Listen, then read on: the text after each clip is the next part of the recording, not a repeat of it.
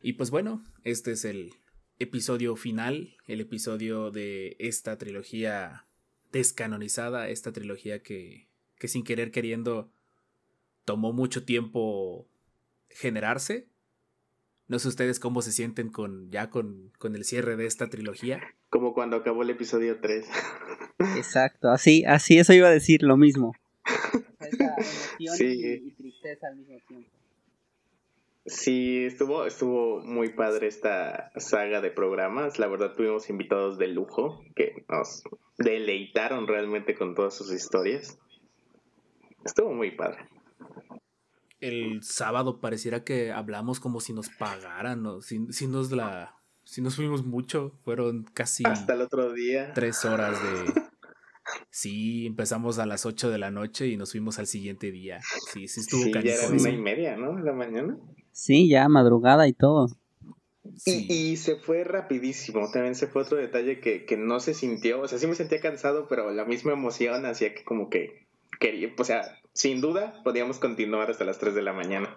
Sí, y hubo detalles que, que me acordé que no, no alcancé a contar, cosas, más anécdotas de, de Encuentros 2004, más anécdotas de la Premier, más hubo un montón de cosas que no se contaron. Creo que creo que este holocron todavía da para más, pero pues quisimos hacer algo distinto, o sea, dar como una intro a, este episodio muy especial, porque número uno va a ser nuestro primer episodio muy largo.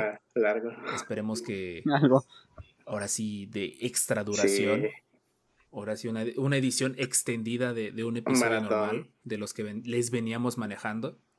Un, mini, maratón. exactamente. Que podemos hacerlo más largo. Ojalá cuando ya tengamos patrocinadores nos la aventemos de 5 horas. ah, estaría chido. Algún en vivo estaría muy bien. en vivo estaría genial. Y pues bueno, sin más por el momento, no les queremos spoilear más, no les queremos decir más datos, solo les queremos decir que, que fue un placer grabar este episodio, fue muy bonito recordar todas estas anécdotas. Y pues, que corra cortinilla.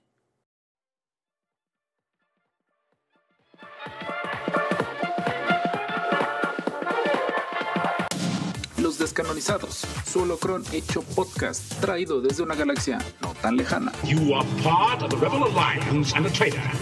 Noticias, análisis, opiniones y peleas entre fans.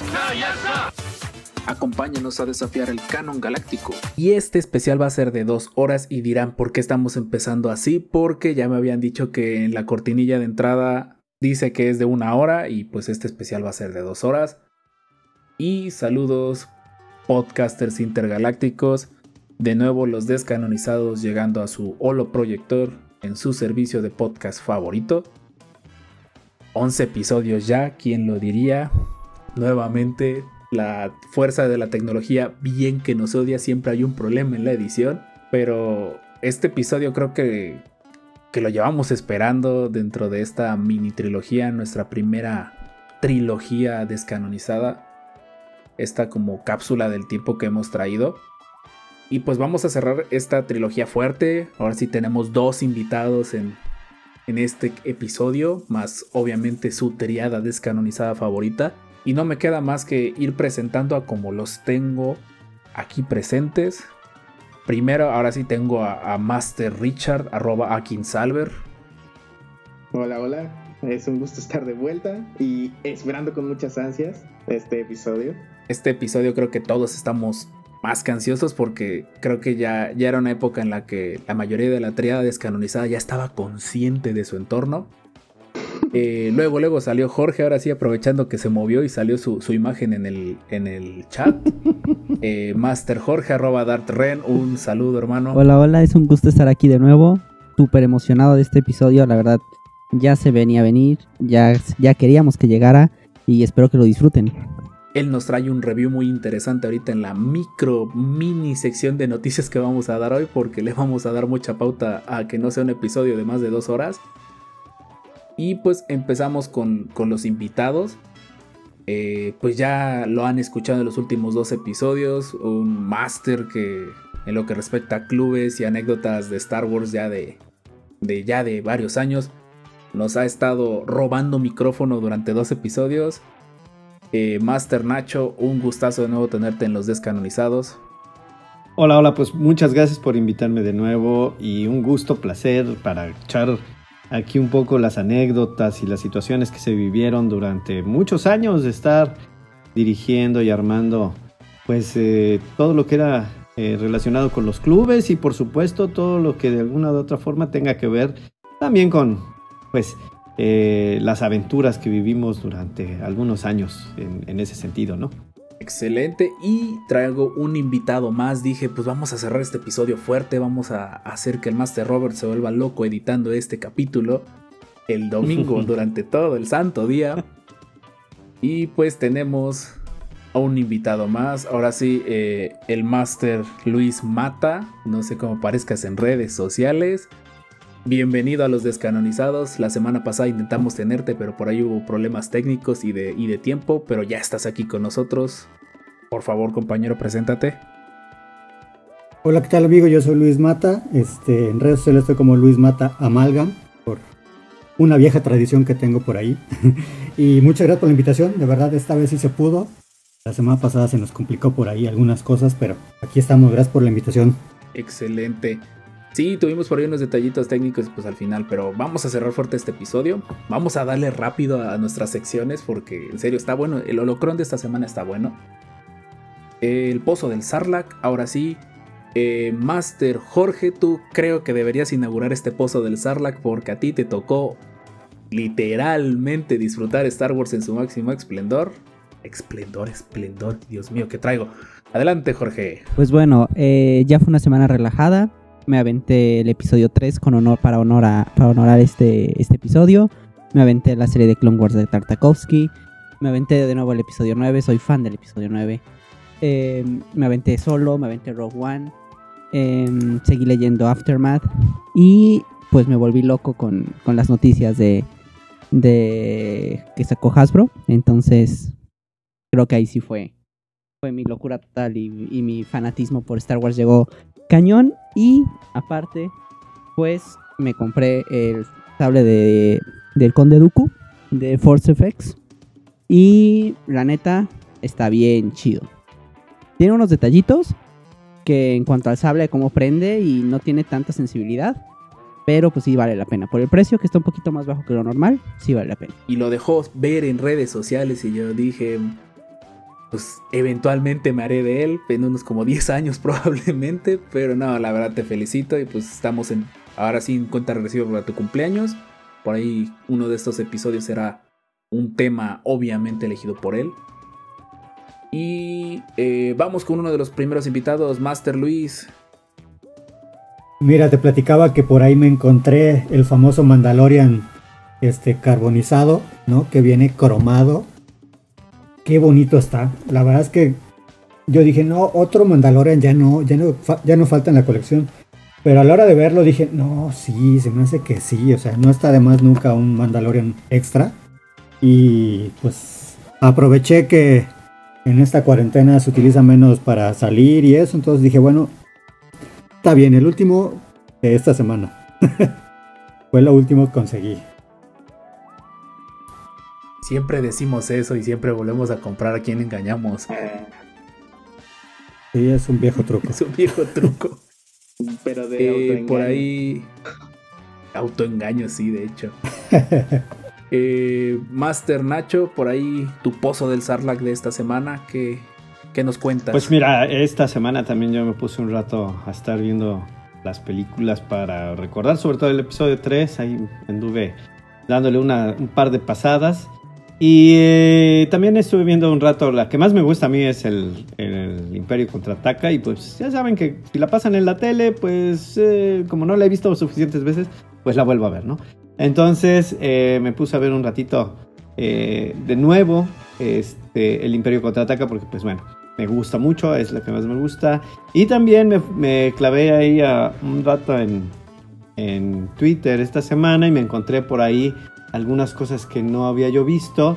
Eh, vi que habían sacado por ahí un ya algunos juguetitos nuevos y pues este me puse a checar ahí en el live stream no del Atlantic 4 y dije ups creo que ya sé qué voy a hacer en estos días como ir viendo cómo seguir el, diorama este, porque bueno, pues es parte de las cosas que digo, ah, eso sí me va a gustar, ¿no? Entonces ando así como buscando a ver qué me puede servir y qué no me puede servir de esta semana, así rascándole a los juguetes a ver qué me puedo encontrar. Pero pues sí, ese diorama del Tanti 4, que es el pasillito, ya por todos conocido, pues me, me gusta, me gusta la idea.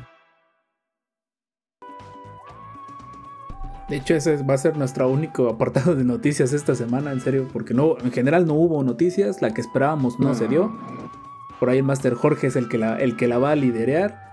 Y aprovechando que escuché un A en el micrófono, eh, Master Richard, tu consumo de Star Wars esta semana, ¿qué encontraste en la pila de la tienda de Watto esta semana? Bueno, en eso ya pudimos mejorar un poquito la tostadora con las piezas de la antigua máquina. Entonces, ahorita ya estamos trabajando mejor. Pero de ahí mi consumo, al igual que todos, pues fue repasar el episodio 3. Por lo visto, todos tuvimos la misma brillante idea. También las de Tartakovsky en YouTube. Pues, ahí las estuve viendo mientras chambeaba. Ese fue mi consumo esta semana. Para estar preparado justamente para este podcast. Yo de hecho Sí, yo no, la verdad les seré bien honesto, el trabajo me absorbió desde el lunes, desde las 9 de la mañana del lunes. Ahí me, absorbió el trabajo muy fuerte. Pero algo que les había prometido en otros episodios era ya ponerme a escuchar el, audiolibro de, de, Dooku, el Jedi perdido. ya lo había bajado desde hace como un mes y no lo había escuchado. Eh, está muy interesante. Me decepcionó un poquito que la voz en inglés no es la de, la de Dooku como tal eh, no es. Ando perdido. No, no, o sea, no el actor, sino el actor de, de, Clone Wars, me refiero. Sí, no, sí, sí, sí. Ah, también. Pero está padre que. Que. Ajá, exactamente él. Eh, y está padre porque lo empieza narrando Asash Ventres, la voz de Asash de, de Clone Wars en inglés. Eh, está muy interesante. Y Curiosamente el libro, al menos hasta donde yo me quedé, no voy a decir gran cantidad de spoilers, pues es parte de, pues ahora sí, de la infancia de Dooku en el, en el templo Jedi. Oh. Y, llama, me llama mucho la atención que mencionan, que eran, detalles que no habían dicho. Eh, por ejemplo, que el planeta natal de Dooku pertenecía al antiguo Imperio Sith. Órale. Así como de mucha coincidencia. Demasiado que, estaba y su mejor amigo en el templo, o por no decir su único amigo en el templo, era Saifo Díaz. Ah, eso sí está muy interesante. Está bueno ese detalle. Entonces, eh, lo manejan. No tuve mucho tiempo de oírlo porque cuando por fin parecía que yo podía estar solo escuchándolo, eh, me decían, Robert, que no sé qué, ya se descompuso esta iPad. Ya voy. Y ahí me ibas. Eso multiplíquenlo por 650 que hemos estado tratando de echar a andar esta semana. Era mi, mi bocado de todos los días y hoy se me acabó la pila del celular, así que no pude avanzar gran cosa. Pero está interesante. Lo malo es que el, archivo son 6 horas de audio, entonces voy a estar un buen tiempo escuchándolo. Porque sí está, sí está larguita la novela. Y ya, ese fue mi, mi, consumo de Star Wars porque se los debía en su momento. Ya que lo terminé de escuchar, como que haremos un tipo leyendas legendarias, Jorge. Por favor. Con respecto a ese libro que creo que estaría padrísimo hacer hacer uno de esos episodios tributo, como en nuestro capítulo especial de tributos de, Star Wars a otras sagas, escúchenlo, está en su servicio podcast favorito. Y vámonos en caliente, dirían ahora sí, brinquemos de una vez a, a nuestra sección de noticias, así que corre cortinilla. Tan tan, la magia de la edición ha hecho que la cortinilla se acabe y listo, podemos empezar a hablar. Vamos a dar la, única noticia del día, voy a empezar a transmitir pantalla. Eh, no hubo muchas noticias, la, única que voy a dar como que intro fue la, el dichoso rumor que iba de que aparecer en, ah. un eh, juego de básquetbol iba a estar el esperado tráiler de la segunda temporada del Mandaloriano, cosa alguna que fue un rumor falso y media fanática de Star Wars no la creímos, y me incluyo en esa media fanaticada. ¿De dónde salió el rumor? ¿Perdón? ¿Dónde fue el origen de ese Todos, todos no la creímos, todos no la creímos. No, pues por lo mismo de que pues es que ya por lo mismo que ya es prácticamente septiembre, o sea, ya tenemos septiembre casi casi a la vuelta de la esquina. Y Disney no ha dicho nada de sus productos, entonces como que todo el mundo estaba esperando ya, ya algo, más supongo por lo mismo de lo que ocurrió hoy. Recuerden, estamos grabando este capítulo el sábado, 22 de agosto, acaba de terminar lo del fandom, por ahí el, Master Luis estuvo bien pegado a la pantalla. Y presiento que, sí, que, estuvo que ese fue el rumor que por ahí a lo mejor lo avivó. Vamos a darle salida a esta noticia porque pues la verdad estuvo padre. Master Jorge, ahora sí guíanos tú con la, con la noticia. Estoy proyectando las imágenes en nuestra videollamada y estará en el post complementario de Instagram. Ya están algunas imágenes. Eh, pero pues viene lo bueno en, en coleccionismo y para variar, nuestras carteras deben de sangrar. Así es, Master Rob. Eh, pues fue el, Fan First Friday y Hasbro se fue a ir con todo, se fue con todo. Pero eh, me llama la atención que sacaron una nueva línea, la Celebration de Saga. Creo que es una línea muy interesante. Em, creo que quiero empezar con esta para que es como la más general, que recorre toda la saga y pues realmente había muchas figuras de estas que no habían salido en los últimos años, o sea que Disney no había sacado. Entonces, creo que es una buena saga para, por si no tienes alguna, que como vienen en paquete puede que sea un poco costoso, pero si no tienes algunos cuantos de estas figuras o quieres seguir armando tu ejército o algo por el estilo, creo que es una muy buena opción. Eh, no sabemos cuánto cuestan, esperemos que no sean tan caras porque son figuras de 5 puntos de articulación, entonces no creo es como la línea barata.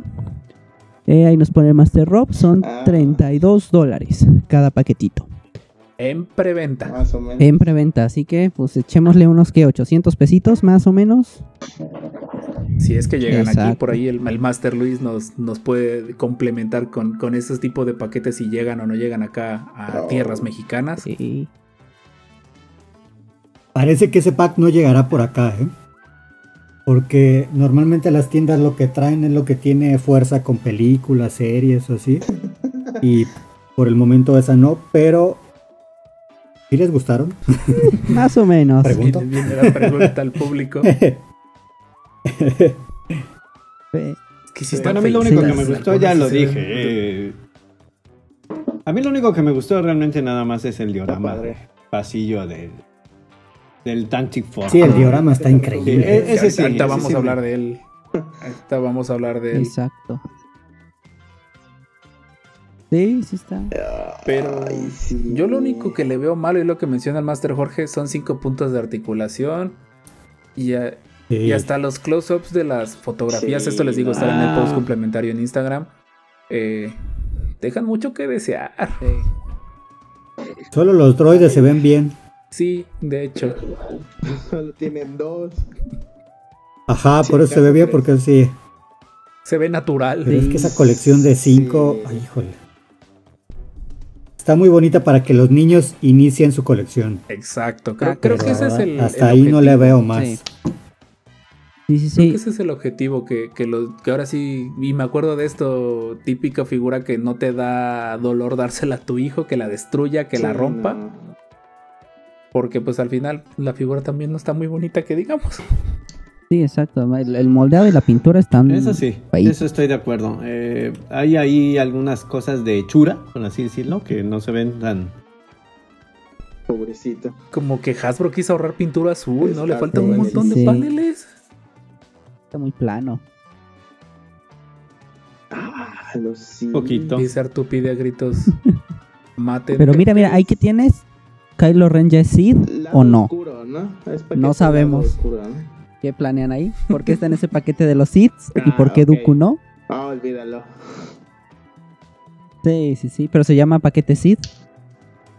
No, es paquete Sid, eh, dice. Dice Sid. Quizá Palpatine al final, en el último episodio, hasta el droide. Vámonos a hacer Sids. Hasta el, hasta el droide es malo. Exacto. Es un Sid porque está rojo. está rojo malo. Rojo malo. Rojo malo. Bueno, para apurarnos un poquito, eh, nos movemos un poquito a mismo tamaño, 375, pero pues viene la Vintage Collection, ¿no? tenemos a Vader, tenemos a Hondo eh, y tenemos un Rebel Trooper junto con el diorama de la Tantif 4. Y platicamos creo que esto la semana pasada de que el Vader que iban a presentar en una de Rogue One, como que Hasbro está diciendo, venga, venga, recreen la escena de Rogue One, aquí les, aquí les doy soldaditos. Llenen el pasillo de gente muerta. Sí, sí, sí. Pues se supone que eso era mucho de los detalles de, la trilogía original, era mucho como de darse maña para recrear estos escenarios. A mí honestamente me encantó más porque uno de, mis trajes es un Fleet Trooper. Yo no le tengo miedo a Vader, aunque sé que me va a matar si me lo encuentro de frente. es uno... No, ese paquete está increíble. Y la colección vintage, todo lo que saquen, mis respetos. Es que me sorprende que Hasbro el, el camino que está tomando hacia los dioramas, porque fácil, estoy tratando de hacer memoria dioramas bonitos no los veía creo que desde el episodio 2, porque ya los del 3 como que no estaban tan padres. El del episodio 2 se me viene mucho a la mente la arena de Geonosis, que creo que nunca llegó aquí a México oficialmente. Estaba padrísimo ese diorama. Y ahorita le están poniendo mucho cariño a los dioramas. O sea, está este del Tantive 4, que por lo que entiendo tiene varias configuraciones, no nada más es esta. Ahorita estamos viendo el que es como en, como en L pero creo que se puede configurar de varias maneras. Genial. Como que te da esa flexibilidad y el Vader mata rebeldes, que, hasta le copia la pose a Obi-Wan aquí en, su foto de, de presentación. Pero este Vader se ve distinto, no, no sé, se ve como muy samurai o algo así, no sé si sea mi imaginación. No, sí se ve más. Pero se ve genial. no se ve tosco, se ve como en la película, que, eso se agradece. Pero bueno, eso es de Vintage Collection. Eh, Master, ¿qué más por ahí tenemos? Tenemos de Black Series, nos mandaron dos figuras. Un clon. Azul. De la oleada de los clones. Otro más. azul. Por si quieres. Ah, Lugar teniente. sí, es por colores, ¿no? Los rangos. Sí, ya me acordé. Es que en el, en el, episodio 2 todavía no existían como tal las, las legiones. Entonces tenían su rol. Que creo que ahorita, a ver, si, si mal no me acuerdo, Black Series está en fase 2, está el clon raso. Hay un clon verde que creo que es sargento, que es, es muy raro de conseguir. Un rojo, que creo que es capitán. El, que tiene líneas amarillas creo que se venía en un pack, no, no me acuerdo, Luis, ¿te acordarás? es que los clones son de los que luego, luego se acaban. Sí, esos, ese clon, no, no recuerdo en qué salió. Pero salió un paquete también de clones, ¿no? No me acuerdo si el azul estaba en el paquete. No, estaba creo que el amarillo. Creo que es ese amarillo que está en el paquete de, de, mm. de evolución de los clones porque faltaba este. En el, en el esquema de colores del, episodio 2, faltaba este. Ah, sí. De ahí que y lo que todos pedíamos era el Push Trooper con el, con el bastón este eléctrico que la neta sí se ve bien chido. Es el bastón de los ¿Es del juego de, Gribus, ¿no? Parece como que se inspiraron en. Es un es un clon de las fuerzas aéreas, ¿no? Pero en negro, con un bastón de, de, las magnaguardias. Pero me gusta. Es algo que no me he detenido a leer. Eso no le quita que se ve muy genial. Sí. Y el empaque, le, lo, es, ese empaque de, de, Gaming Grades, la verdad se la está rifando con los colores. Está, está padre. Y bueno, ya para antes de llegar a la joya que me hizo borrar la cabeza, Funko sacó una serie de eh, cuatro Funcos con los bocetos de Ralph McQuire, Boba Fett, a Luke, Vader y Chewbacca en sus orígenes.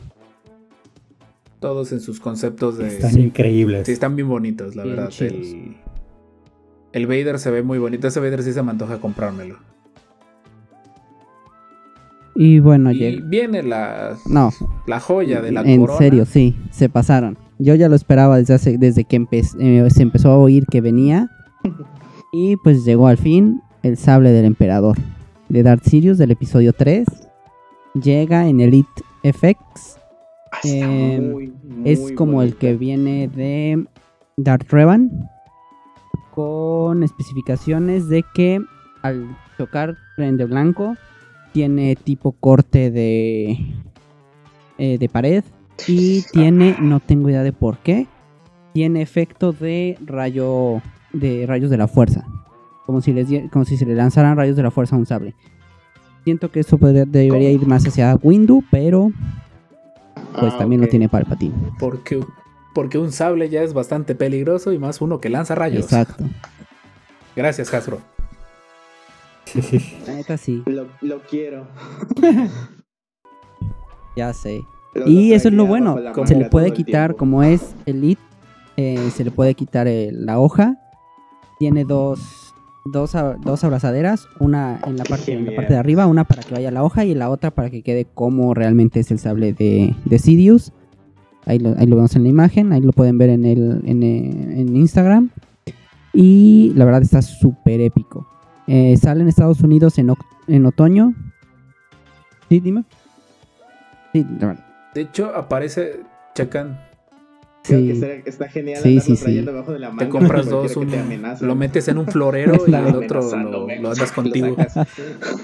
Que por cierto, ese es uno de los detalles ocultos del episodio 3 que en algún momento le dedicaremos. Se supone que uno de los sables del emperador está metido en una de esas vasijas, Sí, ¿no? esculturas en su despacho. De los antiguos, ¿no? Sí. Se Ah, supone, sí, no me que acuerdo en cuál está, pero ¿no? sí, sí hay el dato y sí es cierto. Y como punto de referencia, el sablecito bien Sí, bonito sí. y coquetito está en 250 dólares, más que los que lo quieran en tierras mexicanas, 82 dólares de tasa de envío y depósitos directo de Amazon. No nos patrocina, patrocínenos. Por favor. Y aparte se cobra impuestos. Y, y- y cuando llegue, Ah. vas abriéndote el riñón para dárselo al, al de UPS o a cualquier paquete Cóbrese. que te lo dé. Cóbrese, por favor. Son 200, son 330 dólares. Y dejamos de buen humor el dólar a 20 pesos. Son más de 6 mil pesos. Sí, e- échale que te vas a echar mínimo unos 8 mil pesos en esto. O sea, una quincenita. Yo Una creo, quincenita o un mes, depende. Sí, está cañón. no, creo que para ciertas personas va a ser un Sí. mes. Pero Sí. no soy fan de los Sith, no soy tan fan de los Sith. Honestamente, los que me conocen saben que no soy fan de los Sith. Yo espero que saquen uno Sí. de Obi-Wan en este estilo. Ahí sí, abro el riñón Claro. de una vez. Sí lo va a comprar, sin duda. Y creo que fue lo más, Y pues se ve muy bonito. lo más como que destacado de, de Star Wars esta semana. La verdad, los otros eh, Fan First Friday es un juego de palabras. Sí, cuesta trabajo total. decirlo corrido sin equivocarte. Eh. Funko sigue sacando la celebración de ahí. 40 años del Imperio Contraataca. ah, sí, y cierto. sacó un paquete, un paquete de Yoda con el, la X-Wing saliendo del, del lago Sí, sí. Ah, sí. en Dagobah. Y salió un Stone Trooper de 10, pulga- de 10 pulgadas, que son los ahora los grandes de Funko. Y se ven bien, solo por el tamaño se ve chido. Es en la Virtual Con, que ya ahorita cada empresa ya saca su, su, Ese- su convención. Ese paquete está increíble. Sí, los conceptuales están muy chidos, muy... Y pues iba a ser exclusivo de, de Celebration 2020, pero pues la pandemia dijo que no, Ah, que dijo mi mamá que siempre no, y acá anda el, el de Yoda. Igual, todo esto que estamos diciendo, como si ustedes lo pudieran ver, eh, va a estar en el post complementario de Instagram. Eh, no sé por ahí, Master Nacho, qué tan fan sean qué tan fan seas de los Funcos o de lo que presentó Hasbro. Pues mira, a mí la verdad los Funkos casi no. Pero sí me gustan y sé que eh, a mucha gente les agrada eh, este tipo de personajes. Eh, sí me asombró, la verdad, a mí me gustaron mucho los conceptuales. Siempre me ha gustado mucho el arte conceptual desde, pues, de- desde que salieron incluso en libros o en, en las presentaciones de revistas que teníamos acceso. Y como lo he venido diciendo, eh, cuando se te presentan cosas como estas, eh, a veces sí quedas un poquito con la anda de lo compro no lo compro. Yo que no soy tan fan de los Funcos, siempre me quedo un poco más con la onda de mejor me espero, ¿no? Pero sí es una muy bonita colección, la verdad que sí está chida. Eh, creo, que, creo que es la primera vez y no sé, los, los fans me podrán instruir en ese sentido, pero creo que es la primera vez que ya se le permite un poco más de apertura a los personajes de este estilo, porque solamente en algunas colecciones muy específicas se habían manejado los conceptuales. Y creo que es una muy buena oportunidad de abrirle, sobre todo a los más chavos, eh, pues este tipo de diseños que la verdad están bastante bien logrados.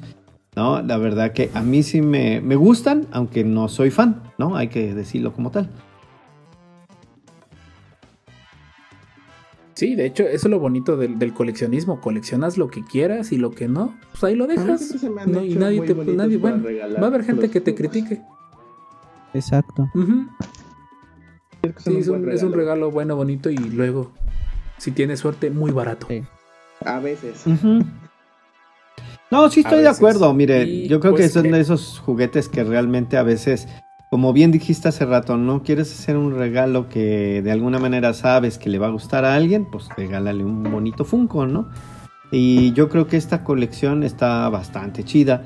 También ahorita que vi en, en las pantallazos que estaban poniendo, la colección del Imperio, pues también, ¿no? Por los, los aniversarios que cumple. Yo creo que es una muy buena idea este, celebrar con personajes diferentes porque ya estamos un poco acostumbrados a ver los, los reempaques tradicionales y verlo así en esta presentación se me hace muy, muy, muy padre. Y, e insisto, algo que a mí me gusta de esto es que eh, puede uno meter a las nuevas generaciones en, en las viejas trilogías. Es un detalle bastante complicado. El fan que se engancha las ve por verlas, pero que digas, muéstrale a un niño el episodio 4, 5 y 6 ya ciertas cosas ya se les ve, ya se les ve la edad. No, no. Claro, han envejecido. No mal. Acá está el. En este momento, por fin di con el Mega Trooper de. El Stone Trooper de 10. de 10 pulgadas. No, pues. Está grandecito. No, sí, este. Esa colección está muy bonita. Lo bueno de esos pops es que luego terminan en remate y ahí es donde aprovechamos los que no somos coleccionistas. Pero bueno, esa va a ser nuestra muy breve, a pesar de que dijimos que iba a ser breve y ya se consumió media hora, eh, de nuestra sección de presentación y noticias muy breve, porque vamos a darle paso.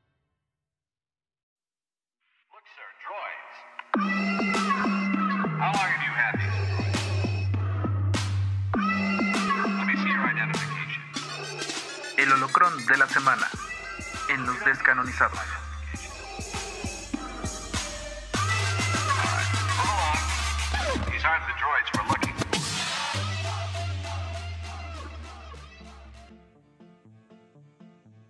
Y listos ya. Este, este holocrón, diría Tony Stark, pues ahora sí, parte del viaje es el final.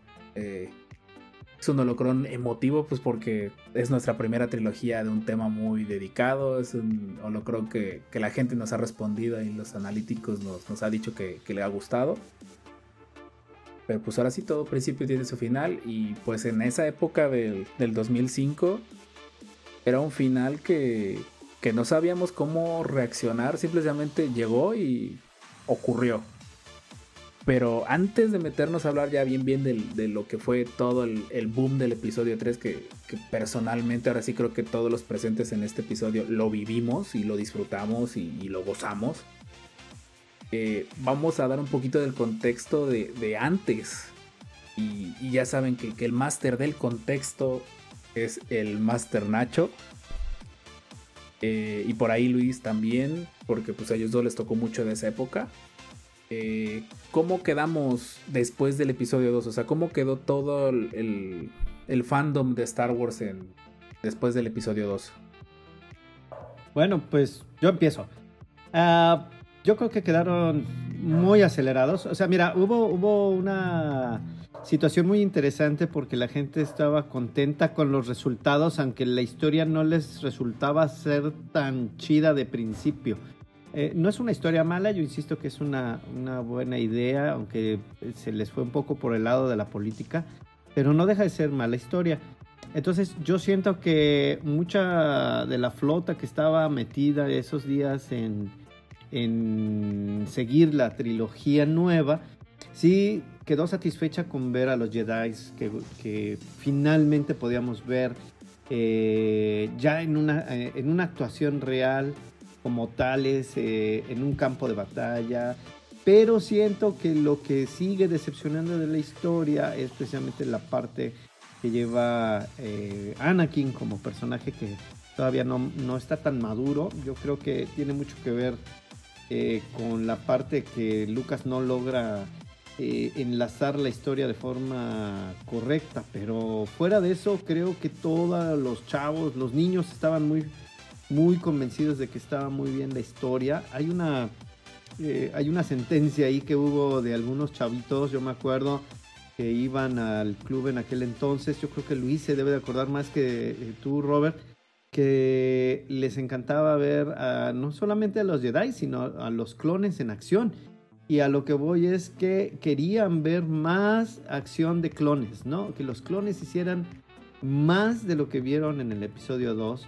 Que la verdad, entre los Jedi y entre los clones al final de la película, es, eh, pues es creo que la primera vez que vemos en acción a ambos elementos que se venían hablando en el episodio 1 y se venía hablando de las guerras clon en nosotros episodios que ya conocíamos al menos como de embarradita.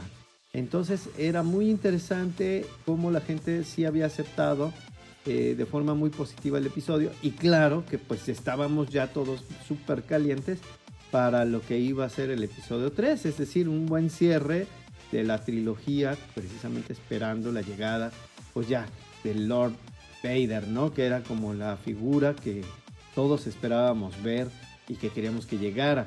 Así que yo creo que fue muy bien recibido y creo que todos, sin excepción, eh, quedaron satisfechos con las escenas. A mí en lo particular, insisto, la parte, esta carga tan emotiva que llevaba la vida de Anakin ya con Padme y el desafortunado para mi gusto manejo de la animación CGI de Yoda y algunas cositas extra que obviamente pues estaba esto en pleno desarrollo serían como las partes malas, pero el resto yo creo que es un muy buen acierto por parte de Lucas y como les decía, eh, toda la fanaticada creo que se la vivió bien con, los personajes y la forma en que fueron presentados. Pues de hecho, y ya tenemos un episodio dedicado a, a Tartakovsky, pues nos dieron el gusto a nosotros como chiquillos por ahí el Master Richard me, echa la mano con, esta, esta anécdota, pues hay un episodio que ya le dedicamos a Tartakovsky. Y sí, en efecto, eh, antes de, que llegara el episodio 3, eh, el ambiente de Star Wars se reavivó mucho con lo que fue la serie animada. No sé, Master Richard, por ahí danos tu como un breve resumen de, ese episodio, que pues vayan a escucharlo si tienen dudas de, esa serie. Sí, muy bueno ese. Pero recuerdo mucho el hype pre-episodio 3. Hubo mucho marketing, hubo mucha publicidad. Lo que ayudó muchísimo también fue pues este Guerra de Tartakovsky que nos soltaban un capítulo por semana, si no no recuerdo, y duraba dos minutos la primera temporada. Ya después, un tiempo antes del estreno de la película, como un mes, ya eran episodios como de 5 minutos. Y perfectamente enlazado el final de la serie con el inicio del episodio 3. Pudimos ver al general Gribus en su esplendor. Un Gribus, wow, muy. demasiado OP. si mal no lo recuerdo ahí. Explicaban la tos de Gribus, que muchos decían, bueno, ¿y por qué tose, no? Y ya cuando tienes 14 ya los viste, no, pues es que lo ahorcó Mace Windu con la fuerza. Eh, fue la verdad creo que fue muy bien preparado todo eso antes del episodio del estreno. También recuerdo que hubo una oferta de cereal. Ya lo he comentado antes, creo que tragué cereal como dos meses porque estaba de oferta. Y por ahí me llevé a, mi, a mi casa varias cajas que tenían tarjetas atrás coleccionables. Que por ahí deben andar. Entonces, Tartakovsky nos dio lo que queríamos realmente, clones en acción, y, su serie, que creo que es la pauta que están usando para el Mandaloriano ahorita, pues sea como sea, es un legado dejando, ¿no? Por supuesto, de hecho, ese fue el, contexto. Por ahí, Master Luis, cuéntanos un poquito más de, aquella época, así, de, de, esa época, como quien diría, pegadita al episodio 2 pero antes de que empezara ya fuerte todo la mercado, ahora sí la mercadotecnia del 3, porque hay un evento importante que, vamos a mencionar y que, que, ahorita lo, vamos a mencionar en unos segunditos, pero por ahí tu experiencia con, con la época después del 2. Mira, después del 2 nos hizo volar la cabeza, bueno, nos hicieron volar de cabeza varias cosas. La primera era que una mexicana salía en la película. Sale Verónica Segura segundos de la película, ¿no? O sea, nadie sabía quién era, nadie sabía de dónde había salido. Y entonces era como que una parte muy importante aquí en México, esa parte de que una mexicana iba a salir en Star Wars, ¿no? Eso era como que lo primer llamativo.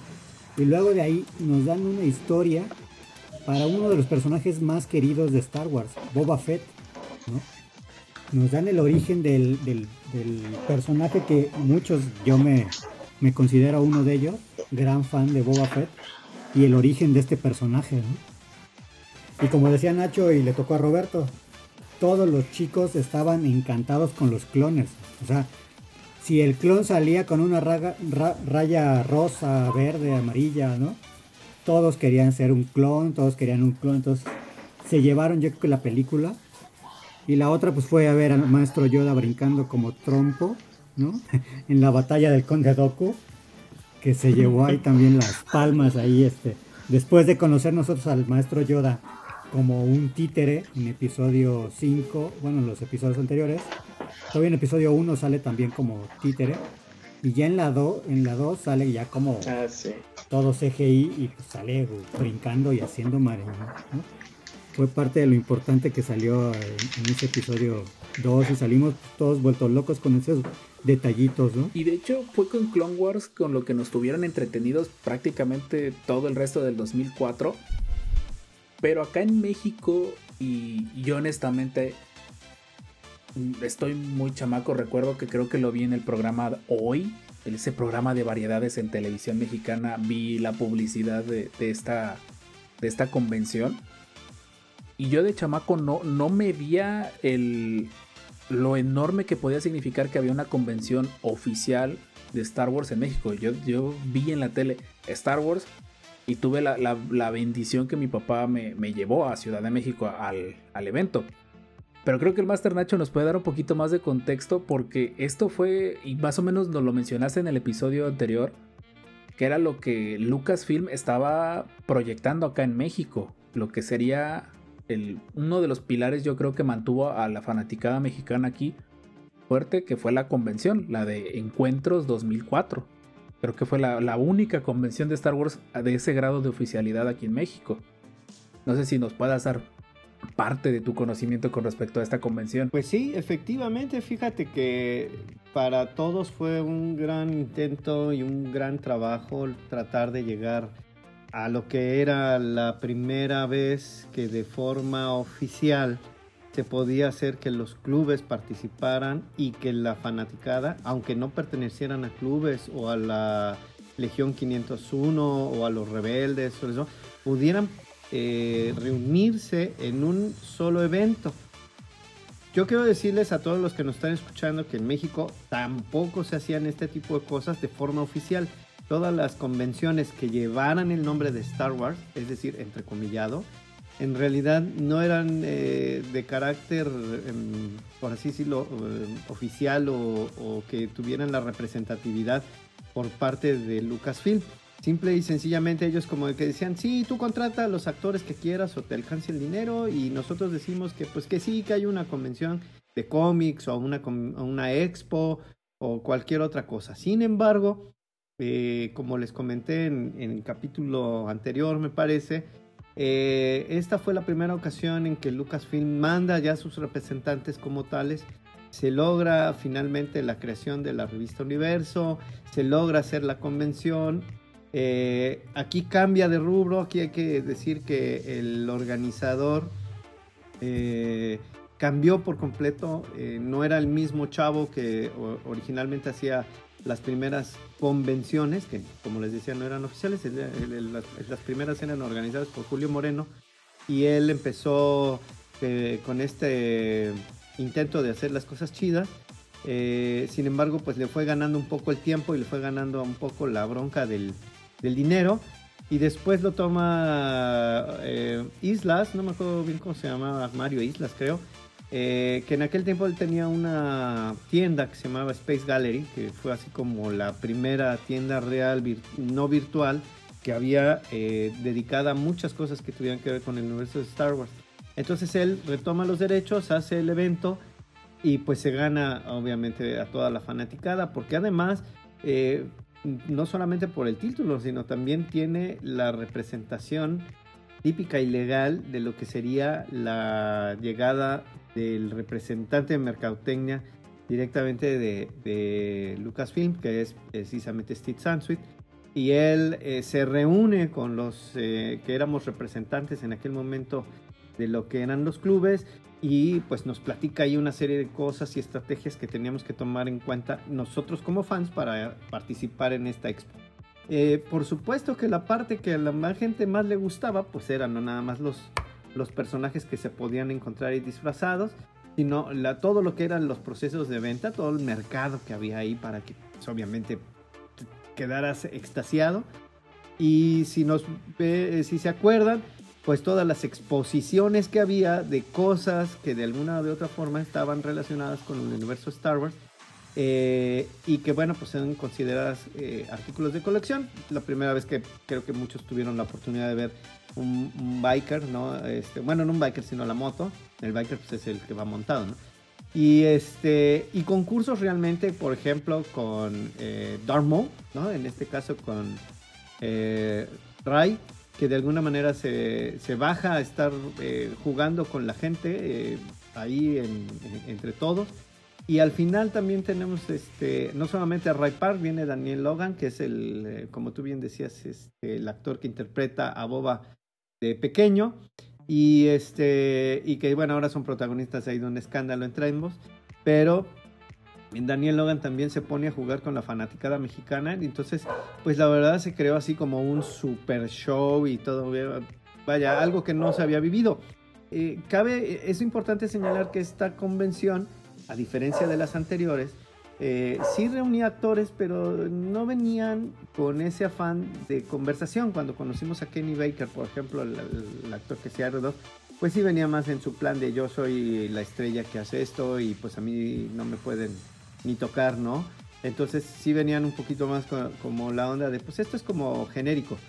Pero ya cuando se hizo esta convención en el 2.4, sí ya venían más en esa posición de, oigan, es que aquí sí tenemos que venir a representar la marca, sí tenemos que trabajar porque haya un esfuerzo mucho más eficiente de, por parte de ellos como actores para difundir la película y por supuesto todo lo que iba a conllevar el año que sigue, pues, sobre todo pensando en lo que iba a ser eh, ya el episodio 3. Entonces vivimos una época así muy buena, la verdad impresionante, porque además eran juguetes por todos lados. Eh, tener contacto con personajes importantes de la película. Bien dijo Luis hace rato, pues teníamos la presencia de Segura, esta niña que pues nadie conocía y que de pronto decíamos, oye, pues nada más tuvo dos minutos, no importa, dos segundos que haya estado en, en, pantalla, ya México está representado, ¿no? Pues no, se había visto jamás, ¿no? La neta.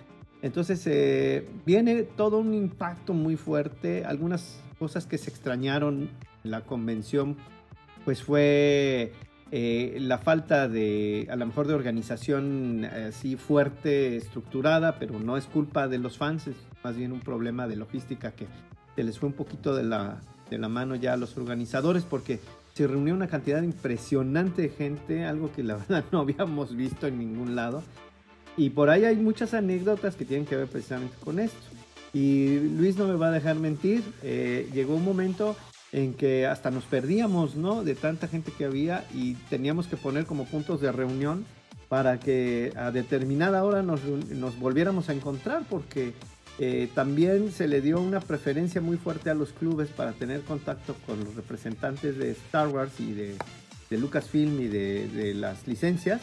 Pero eh, llegó un momento en que todos nos perdíamos, ¿no? Todo el mundo ya andaba como loco. De hecho, fue fue en esa convención, yo tendría 12, 11 años más o menos, que, que tuve, y por ahí ahorita vamos a inaugurar la sección de, de anécdotas, las anécdotas tipo Master Robert y un juguete de mercadotecnia muy mal diseñado. eh, pero ahí fue donde me los encontré y me los encontré. Y de hecho fue, más bien, yo no me los encontré, la que se los, se los encontró fue mi madre. Y solo porque traían las playeras del club que decía Star Wars Jalapa. Porque si es por eso, nunca los hubiera topado en, en esa convención. Y, y, sí me acuerdo que, que, fue un problema muy fuerte a la larga el simple hecho de, de hacer el check-in. Por lo mismo de que podías comprar los boletos, si mal no me acuerdo, en creo que en Ticketmaster. Uh -huh. Pero fue un cohete canjearlos en, en, la, en la convención, más si habías comprado los, los, los abonos de los tres días, porque te tenían que dar tu, tu cadenita, tu land yard ese que a la fecha todavía los tengo eh, tu, tu, pase y todo eso, sí, sí me acuerdo. Pero creo que Luis, tú, tú tienes más experiencia en, en, encuentros porque pues tú ibas ya como en plan de, podría decirse de adulto, yo iba todavía escoltado por mis padres, por ahí cuéntanos.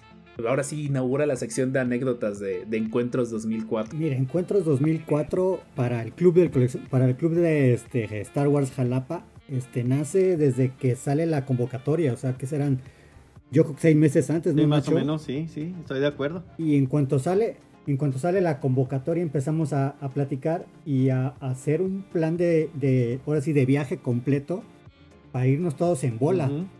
Como dices, se mandó a hacer la playera, ¿no? La idea era ir todos uniformados. Varios del club tenían sus, trajes muy bien armados para ese entonces, ¿no? Ya habían superado el episodio 2, ya estaban más, más modernos, habíamos superado los, los chicles Trident del traje de Vader, ¿no? Pero ya, ya íbamos, ya iban con todo. Ya iban con todo aquí los cuates con los trajes. Cierto. Pero la idea era ir en bola todos juntos como, como club, representando Veracruz. Uh -huh. Y yo creo que habremos ido 12, 15 gentes entre todos, ¿no? Estoy contando, estoy contando. Entonces, sí, fue. Sí, Sí, no me acuerdo, pero es que aparte cada vez que hacían un anuncio del, del, evento, en aquel entonces les platico, anunciaban que venía Ray Park, que era Darth Maul. Estaba Daniel Logan, que era el nuevo Boba, Boba. Fett, ¿no? Estaba Oala, que es la, la, bailarina verde que sale con Java. ¿Mm? Sale Ayla Secura, que era la Jedi azul. Ahora sí, que era la, la primer Bounty Hunter que salía en la película y salía Mara Jade, bueno, estaba Mara Jade, que era la imagen de este personaje de las novelas, que aparte la chica era guapísima. Eh. Y venía, venía como representante Steve Swansea, que era el coleccionista, que es el coleccionista más grande de Star Wars y aparte encargado de mercadotecnia de, de Lucasfilm. Y venía un director de arte de Cartoon Network. La, la, idea es que fuéramos en bola y a ver a toda esa gente. Pues era la verdad la primera expo así, tal cual en México era tan grande que Hasbro hizo una figura exclusiva para, para México, que es el paquete del que hablábamos, que es el Yoda y eh, Luke y Luke Skywalker en, en Endor. Y ese paquete pues, es muy buscado porque es solo exclusivo de no, México. No, es en Dagobah. En Dagobah es en la Entonces, parte del entrenamiento. Sacaron Dagobah, sí. las figuras las sacaron después sí, por sí, separado Dagobah. en esta como pre-vintage collection, la que fue como de de, de, cartón. Ajá, no, la no azul, la azul, ¿no? la que vino después, la que era como cartón negro, como cartón retro, pero no era Vintage Collection todavía. Mm -hmm. Y, y, estaba padre porque Luke se podía poner de cabeza. Bueno, venía de cabeza, venía cuando está meditando, está Yoda ahí junto. Y traía otra cabeza para ponerlo normal, traía su mochila y todo. Lo digo porque yo tengo esa figura. Y iba otra de mis anécdotas locas para esa figura. Pero o sea, sí me acuerdo, yo no lograba de niño ver la magnitud de ese evento. Mi primo y yo, saludos de nuevo a mi primo Donovan, les digo que él fue el que me metió en esto de Star Wars. Eh, estábamos de, viste esto, viste aquello, viste esto, compraste aquello. E, era, era, era demasiado en esa época. Imagínate, si ustedes sintieron que era demasiado ya como adultos, bueno, jóvenes adultos, eh, yo de chamaco no, no, no había forma en donde volteara sin que me quedara con la boca abierta. Y ahorita de hecho va a haber un post complementario de las fotos. De encuentros, algo que se me quedó bien marcado fue el concurso de piñatas y el concurso de dioramas. Que que yo para esas alturas digo, yo nunca supe que hubo una convocatoria porque me gustaba Star Wars, pero no estaba muy metido en esto. Ustedes estaban más metidos que yo. Bueno, te, voy, a decir una cosa. Eh, todo lo que fueron los concursos de dioramas y piñatas y, figuras de papel maché, dibujos, eh, hicieron ahí también la posibilidad de una cosa que ellos llamaban como expresión libre que te permitían hacer lo que tú quisieras con los materiales que tú quisieras, ¿no? Los personajes como, como tales, la única regla era eso, que fuera un personaje de la, de la serie Star Wars. Entonces había gente que pues hizo plastilina, hizo cartón, hizo plásticos, hizo de todo un poco. Algunas cosas muy extrañas y muy, muy locas, la verdad que de eso. Y pues el, el éxito a final de cuentas eran los, eh, los detalles que la gente iba reuniendo, sobre todo los disfraces, ¿no? Que eso como quiera es parte de lo que a la gran flota le, le encanta, ¿no? Ahorita que está, eh, estamos aquí platicando de eso, yo veo ahí la foto del Wampa, al, rato la, la checan. Eh, el Wampa fue todo un show y todo un espectáculo que nadie se esperaba. Tan es así que fue el ganador del, cosplay de ese año. Eh, porque Mario, el chavo que, lo llevaba, este, pues aparte todo era un tipo muy alivianado y pues este se, dio y se prestó para que él anduviera tomándose fotos y haciendo de todo. Y un chaparrito él y hasta le puso ahí medio zancos y le arregló. La cosa es que se veía muy chido el, el Wampa.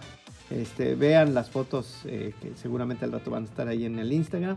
Y uh, toda una gran cantidad de cosas que fueron sucediendo por ahí. Eh, dentro de las anécdotas que no, tuvimos con Ray, por ejemplo, con Ray Park, fue que él hizo una. Eh, se hizo una campaña al interior ahí del World Trade Center donde se podía hacer este, un duelo con. Eh, pues no, no podían poner sables por los niños, ¿no? Pero eran con estas. Este, ¿Cómo se llama? Este, Cotonetes gigantes, estos de. Sí, sí, me acuerdo. Cotonetes, ajá. ¿sí? Entonces Ray se, pone a jugar, o sea, él, siempre ha sido muy de estar con los fans. Se pone a jugar y le tiran el reto de que, pues, a ver quién le gana, ¿no? Entonces, eh, te ponían así como en unos, este, como en unos pequeños banquitos, ¿no? Para que rápidamente perdieras el equilibrio y, pues, obviamente, pues, competir con él era no solamente el reto de mantenerte eh, pues arriba del banquito, sino que además pues que no te pegara con esos cotonetotes, ¿no? Entonces la gran ganadora fue una niña de 10 años que le mete ahí una zancadilla, por así decirlo, y entonces Ray se cae, ¿no? Entonces, este, pues era la heroína de muchos, ¿no? Porque pues obviamente le ganó a, a Darmo, ¿no? Sí, sí me acuerdo. A ver, a ver. De hecho, Sí, sí, sí, inmediato. Ese Wampa acabó en la colección de Steve Swansweet. Así es, ahí la tiene todavía. Órale. Ahí sí, ahí la tiene en primer lugar porque le encantó, desde que lo vio le encantó. Se llevó esa y la piñata que había también por ahí. Oye, y, como anécdota, nosotros llevamos un kit que le íbamos a regalar a Steve Swansweet. Ah, ¿sí? Y hicimos una taza que venía con el logotipo, uno de los logotipos del club que, hubo en su momento. Y se la presentamos a, Steve y él le encantó porque él es coleccionista de tazas. Y lo más interesante es que en uno de los documentales que hay de, la colección de Steve, ya ven que eh, ahí en su, en su rancho, pues él hizo una serie de documentales. eh, pues les podemos presumir que en uno de esos se ve la taza exactamente atrás de él, ¿no? Entonces es, es así como, ah, miren, ahí está la taza que le hicimos ahora. Este, La guardó, la verdad es que el señor es súper buena. sí, es muy buena onda. Creo que Muy, muy la buena. piñata que ganó fue esta, la del, la del Banta, ¿verdad? La del Guampa. La del Banta, Que sí. les- Y se la llevó, por sí, cierto. no, es que esa vez, y podías entrar, no, obviamente no podías tocar, y veías todo con detalle, la piñata, eh, se las describimos muy brevemente, imaginen un cuadrado cubierto de tiras de papel de China, de este papel, para aquellos que nos escuchan de otros países, es un papel para envolver muy delgado, muy, muy barato, muy económico, pero la piñata en México, pues todo ese tiempo que le inviertes, esta piñata en teoría se podía romper, se podía partir. Y, era increíble, sí me acuerdo de chamaco, a lo mejor no le, no le presté mucha atención, pero una piñata que tiene muchísimo detalle y qué bueno que, que en su momento se tomaron las fotos.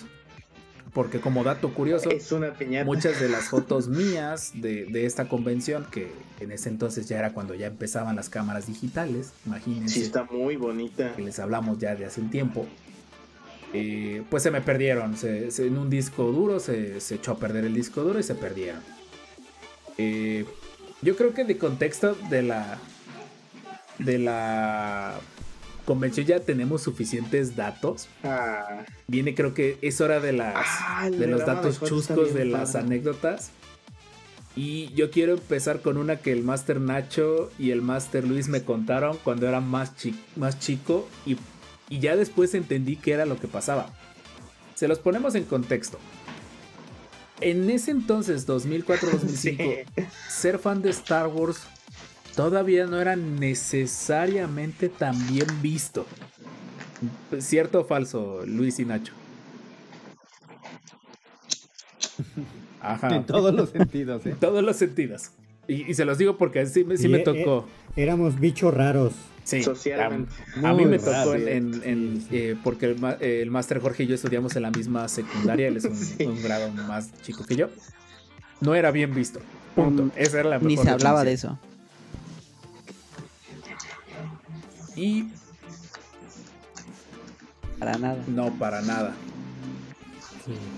No. Para nada. Y se quedó como. No, era, no era cool. No, no era una No. plática para iniciar una Y conversación. se quedó como anécdota en que durante tiempos. la convención iba mucha gente disfrazada, disfraces que se notaba No. que agarraron un- una ensaladera y se la pusieron al niño en la cabeza y ya eres un Jedi y ya tengo la excusa para ir a la convención. Pero uno de los disfraces que más Sí, llamaba la atención era, era un papá iba con su Yoda, con su Yodita, lo iban paseando. El traje, lo que sé que aquí estaba bonito, la máscara estaba padre. No hay fotos del niño, estoy buscándolas.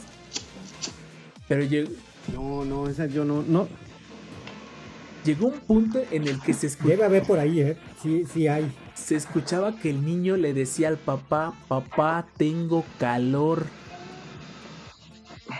Imagínense al pobre niño, lo iban paseando con una máscara de ese estilo de los noventas, principios de los 2000 de hule grueso de Yoda. Y al papá lo iba paseando por toda la convención. Para no hacer el cuento más largo de esa anécdota, yo me acuerdo porque al niño lo vi. Al niño Ah, lo su terminaron encontrando junto a un local que vendía, ¿te acordarás Luis? El montón de piececitas sueltas que sables, que blasters y todo eso. Al niño Ujú. estaba ahí junto a ese local jugando con unas figuritas de Sonrix. Se ve que el papá le compró como 50 pesos de figuras. Ya, ya ponte a jugar para que se calmara el, pobre, el pobrecito. Y esa fue la, la- la anécdota del, Sí, es que del mini Yoda. en aquel momento el niño ya estaba hasta el forro, ya de repente iba pasando junto a nosotros. Papá, tengo calor, ahorita te doy, ahorita te doy. Ya se detiene, le empieza a echar talco, ¿no? Para que se refresque un poco. Es que ya no quiero, tú querías venir. No, papá, yo no quería venir, tú me querías traer así. lo acusaba.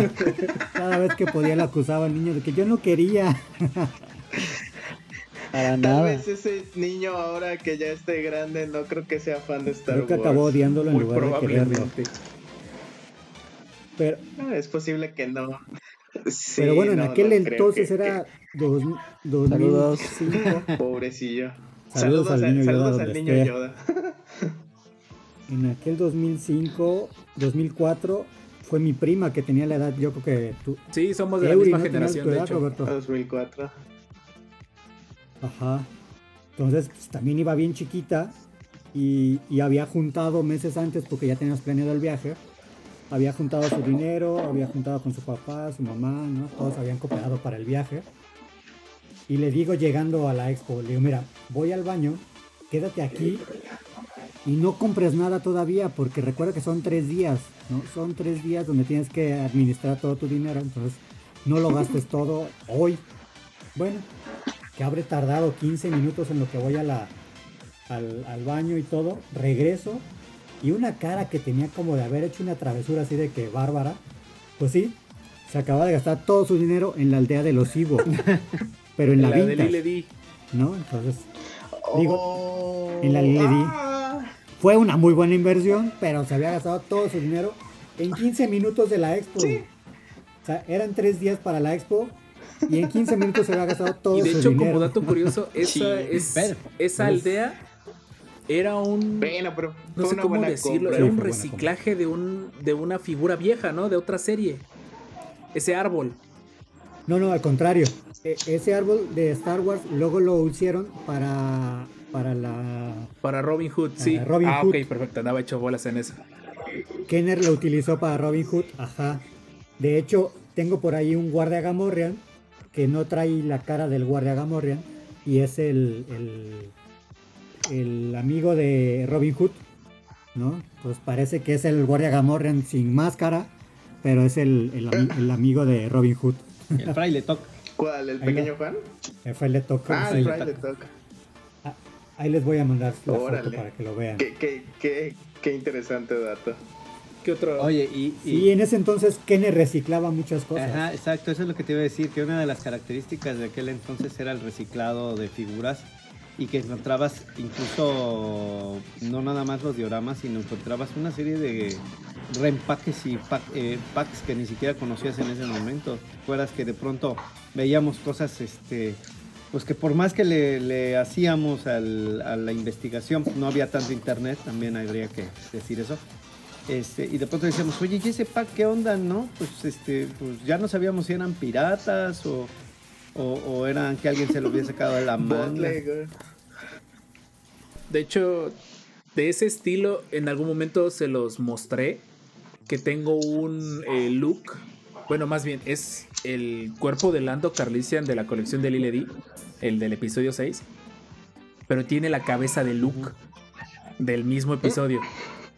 Que es. Creo que ese va a ser como dato curioso. Porque me explicaban que Lily D en su época.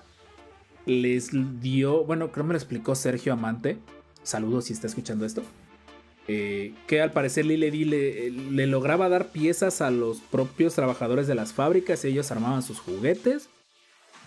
O qué sé yo, el chiste es que de los juguetes de Star Wars que, tengo es ese look con traje de Han, de, Solo, de Lando Carlisian del episodio 6, así como con texto, para que se den una idea. Y de niño lo metí un volcán de vinagre, así que no me culpen. bueno, es que antes. Irónicamente cuidas tus juguetes ya de más grande. le- hoy les, y les voy a platicar otra cosa que nos pasó ahí en Encuentros. Eso me pasó a mí en, en lo personal y fue algo que, que la verdad eh, todavía lo, lo he platicado ocasionalmente. eh, poco contacto tengo con, con Daniel Logan, pero todavía de vez en cuando como que nos mandamos ahí mensajitos de like, ¿no? De, de las fotos que sube o lo que sea. Y se acuerda de una cosa que, que sucedió. Ese año nosotros llevamos una playera de color azul eh, eléctrico. Y hicimos una cena en, en la noche eh, donde estuvo Daniel, donde estaba Ray, donde estaban los demás actores. Y me dijo Daniel, oye, dice, esa playera me gusta, cabrón, está muy chida. Bueno, me la dijo en inglés, ¿no? O sea, me dijo, oh, está muy chida tu, tu esa loca, ¿no? Entonces le dije, ah, pues órale, sí, chido, ¿no? Entonces llegué al hotel y la mandé así, dije, no, pues la voy a guardar, ¿no? Y llevábamos una segunda playera que era de color negro.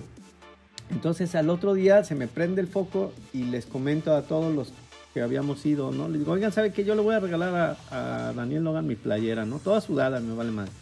Y entonces llego, le digo, me lo encuentro en el pasillo y le digo, oye Daniel, mira, este, pues con cariño y afecto te, te doy esta playera para que, bueno, pues te la lleves de recuerdo, ¿no? Y me dice, neta, y me lo dijo en español, me dijo, este, me dijo, neta, y le dije, sí, este, bueno, yo intentando hablarle, ¿no? En inglés, sí, este, tú no, tú no preocuparte, ¿no? Y entonces este, me la acepta, se la guarda y se la pone después. Y anduvo con esa playera un buen rato eh, paseándose en la convención. ¿No? Entonces, puta, pues yo estaba bien contento, ¿no? Qué chido. De que le regalé mi playera sudada, ¿no? Por ahí yo tengo también una anécdota con los invitados. Me... Y es combo. Esta anécdota llevó a otra anécdota que, que les he contado a varios conocidos y amigos.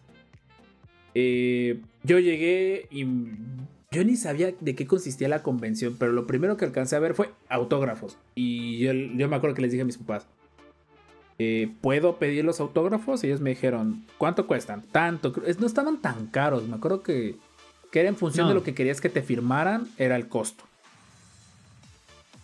Y yo entré ahora sí a ver a mi héroe, a ver a, a Gendy Tartakovsky, porque estaba ahí, estaba invitado. Y, entré sí, así a, a él, más o menos estaba aprendiendo inglés en esa época, entonces él me hablaba y yo, sí, ajá, sí, sure, sure, yeah, sure. Y como él no era, supongo, estrella top, cuando voy entrando te comentan, eh, ¿traes algo para que te firme? Y yo, no, no traigo nada. Ah, no hay problema, que te firme tu pase. Todos, los, todos traíamos un pase, estaban bien bonitos los pases. Colgado del cuello. Y dice, no hay problema, él te puede firmar tu pase, nada más quítalo del, del, collar. Ah, pero ya, lo quito. Me lo firma, me acuerdo que él firmaba con un Artu, así un sketch de un Artu muy rápido. Está muy bonito. Tristemente ese pase y firmado lo tengo perdido. Lo tengo extraviado entre un montón de cosas.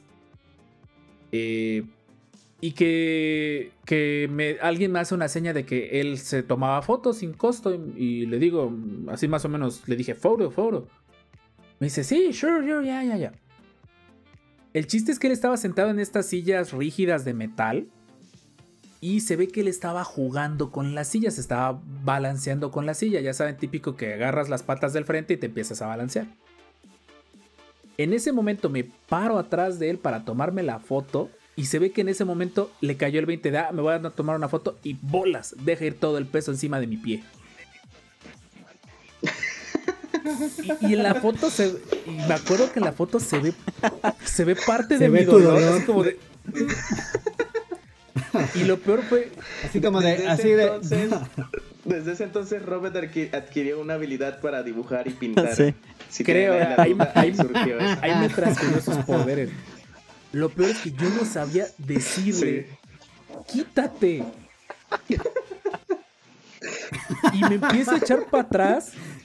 Es como de, ayuda, ayuda, alguien ayúdeme. Y ya se da cuenta. Ya se para, o sea, se paró rápido de la silla, ya pude sacar mi pie. Me pregunta, oye, ok, oye, ok. Ya, sure, sure, sí, sí. sí. Estás pesadito, güey.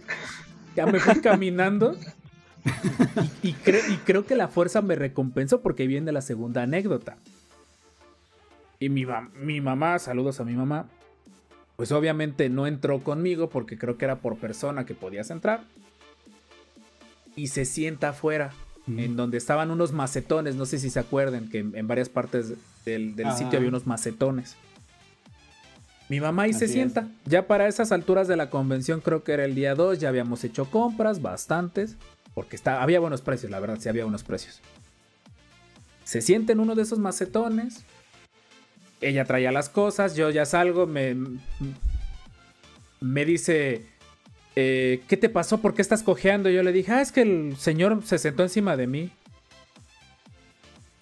Y ya... Ah, ok, perfecto. Ya vámonos porque traemos un montón de cosas. Hay que irnos y nos íbamos a ir caminando del World Trade Center al hotel.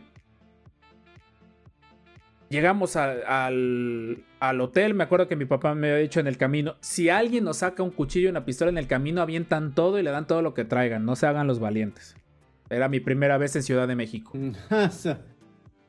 El mejor consejo que me dio mi papá. No nos pasó nada.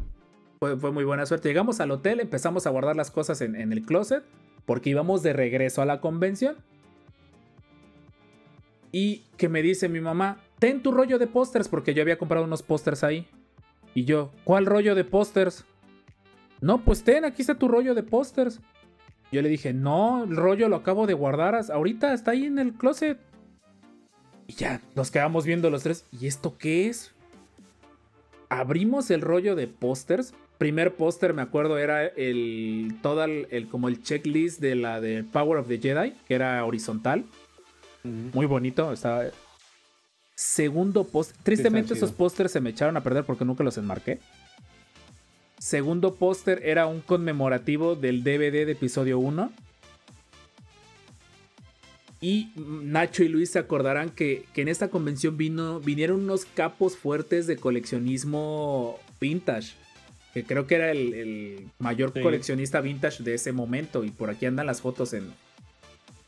en Era Gus López. Creo que por aquí está la foto. Ajá, por ahí anda la foto. Ahí te pasaste.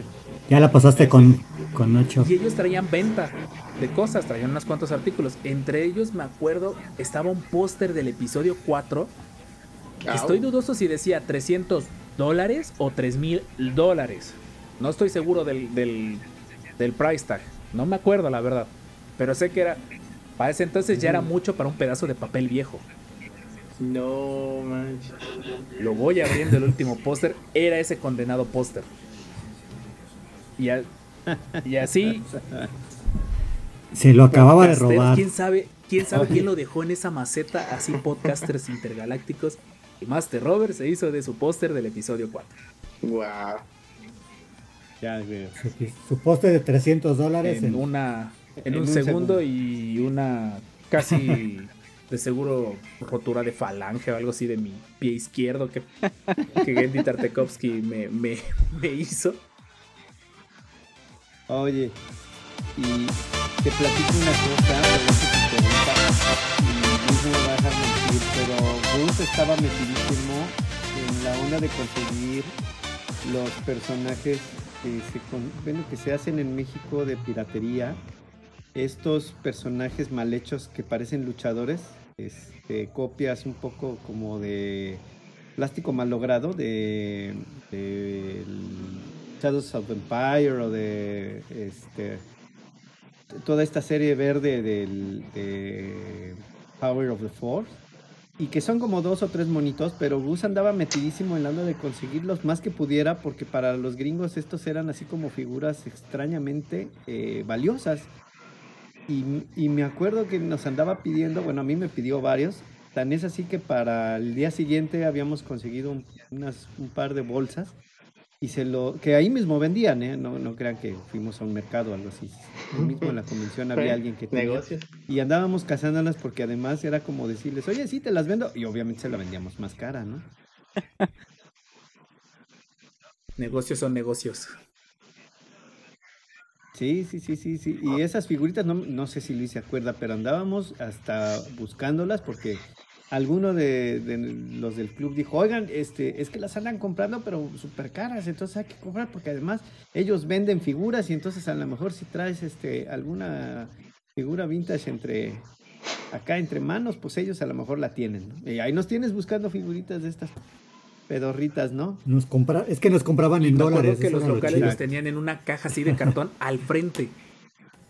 Y era la que le ponían, no sé, 3 por 20 pesos o algo así toda la, la que era piecería y por ahí iban los... los Traían muchísimas cosas.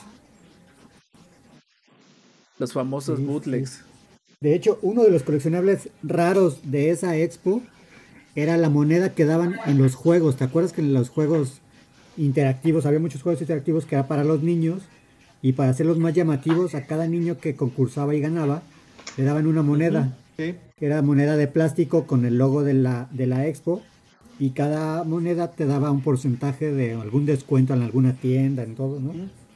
Entonces, pues toda la gente que tenía de esas, que hacía que sus hijos fueran a competir para tener y tener este, algunos descuentos, este, ahora se volvieron muy raros porque pues, nadie se quedó con las monedas, todos los cambiaron por los por los descuentos y todo, ¿no? Entonces es uno de los coleccionables aquí más buscados que hay, la, famosa moneda azul de encuentros. Así es. Sí, de hecho esa moneda eh, la habían diseñado eh, originalmente, eh, si te acuerdas, había unas que eran de color azul y otras que eran como amarillitas, no, no precisamente ni naranja ni amarillo. Y originalmente las iban a mandar a hacer como un baño dorado para que obviamente parecieran más. Pero les ganó el tiempo y las mandaron pues prácticamente así, salidas de molde. Y eso fue lo que yo creo llamó más la atención, que eran de colores diferentes, que no eran así como muy acabadas a, final de cuentas. Eh, yo me acuerdo que eh, Mario Islas decía eso, que estaban este, eh, como muy apresuradas las cosas para ese tipo de, materiales, pero que pues ni modo, ¿no? No había de otra y, la sacaron y se volvieron sensación. Sí, y, ahí pueden ver las fotos, las bolsas que había también traía el logo de, encuentros, había pósters, la verdad es que sí vendieron y aprovecharon oh, mucho la licencia en ese momento. Estaba, estaba de moda en ese momento la revista Universo Star Wars. Porque estaba la licencia de Star Wars en México. El Master Nacho por ahí está la bolsa. la bolsa. Bueno, ahora sí nos está poniendo la foto de la bolsa. Una bolsa sencillita, una bolsa de papel, pero el, el logo es muy bonito. El logo dice Star Wars. Está Vader y, y Luke peleando al frente, México 2004. Me acuerdo mucho de la TIE Advance que sacaron de la Vintage Collection en esa expo. creo que no fue que fuera exclusiva, pero como que dijeron, por cierto, allá hay como 200 naves, corran que se acaban. Y... Exacto, sí. Es que Hasbro ya tenía ahí un espacio en la expo, porque fue parte del, de toda la expo, fue parte de Hasbro, para que se lograra la figura y trajeran cosas raras que no había en aquel momento en, los supers o eso. O que iba a llegar de hecho, me acuerdo, me acuerdo mucho de esa Type porque obviamente no me la pude comprar porque ya para cuando... Esa la sacaron creo que el último día. Y me acuerdo que, que en ese entonces mi, mi, padre nos llevó en coche, nos llevó manejando hasta Ciudad de México, de Jalapa, Veracruz a Ciudad de México. En ese entonces eran como cuatro, como, como tres horas y cacho, cuatro. Mi papá hacía menos. Eh, y me encontré en la salida de la expo una, una caja vacía y esa fue un, mi exhibidor de figuras durante varios meses hasta que se rompió. Ahora sí, no tuve la nave, pero sí tuve su caja por, por un momento. Ya mi madre me dijo, ya tira esa cosa, ya, ya se echó a perder. Mira, esta era la que... en esa expo, sí, cierto, la de Clone Wars. En esta expo. Exacto, ahí poniéndole los Lego. Luego les mando la foto completa. Recuerden que estamos en, en, en la distancia con, con, todo esto, entonces pues hay que, hay que cuidarnos. Y yo creo que vamos a, ahora sí vamos a tomar una pausa de edición, porque el programa que ocupamos nada más aguanta una hora de edición, para ya irnos de, de lleno con la premier del episodio 3. Entonces,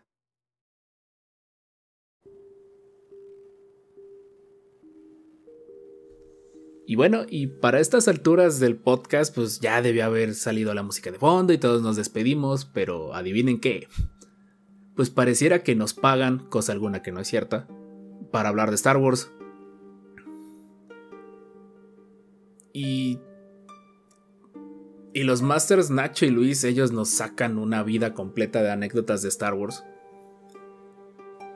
Al punto que pudimos grabar otra hora y media ya editada y les decimos porque estas salidas y entradas al podcast las estamos grabando un día después del día que debimos haber subido el podcast. Y pues es una aclaración de que pues estamos partiendo este episodio 11 en episodio 11A y episodio 11B. pues obviamente si Harry Potter lo hizo, si Crepúsculo le copió, si los Juegos del Hambre le copiaron, pues ¿por qué nosotros no copiar, no? Y lo hacemos más que nada por comodidad así de, de nuestra audiencia podcastera, por lo mismo de que a veces eh, no tienen mucho tiempo libre, ahorita que ya empiezan de nuevo todas las rutinas normales de escuela y eso, bueno, al menos acá en nuestro país ya empieza la escuela. Sí, pero ya tres horas no las tienes tan fácil en un día. Y, por lo mismo, pues así como que el consejo descanonizado, la teoría descanonizada dijo, mejor lo subimos en dos partes o, nos van a llover mensajes feos en, en nuestra única red social, arroba los descanonizados-podcast. Lo hemos estado diciendo mal. Tal vez por eso no nos, no nos no han llegado al, al sitio. No te pases, con razón. Con razón. Es los. sí. El Facebook está tal cual Templo Jedi en Jalapa, Veracruz, que es donde grabamos esto. Y pues grabamos esta salida más que nada como aclaración de que pues el próximo episodio que lo vamos a subir un día después, eh, pues no va a tener pues el saludo, no va a tener las noticias, ni nada por el estilo. Por lo mismo pues curiosamente por cómo se diseñó el episodio, quedó muy bien delimitado el ombligo del, del episodio. Entonces no desesperes, si llegaste hasta este, hasta este punto y nos has escuchado y nos has aguantado durante hora y media, no te preocupes que mañana tendrás otra hora y media. Esperemos que nuevamente hayan disfrutado esta, este, esta trilogía, esta primera trilogía descanonizada. Y pues, no se desconecten. Escúchenos en su servicio de podcast favorito me vuelvo a despedir, aunque bueno, no lo escucharás esto hasta mañana que escuches la segunda mitad. Estos fueron los descanonizados, solo Cron, hecho podcast. Nos vemos mañana. Creo. This is the way. This is the way.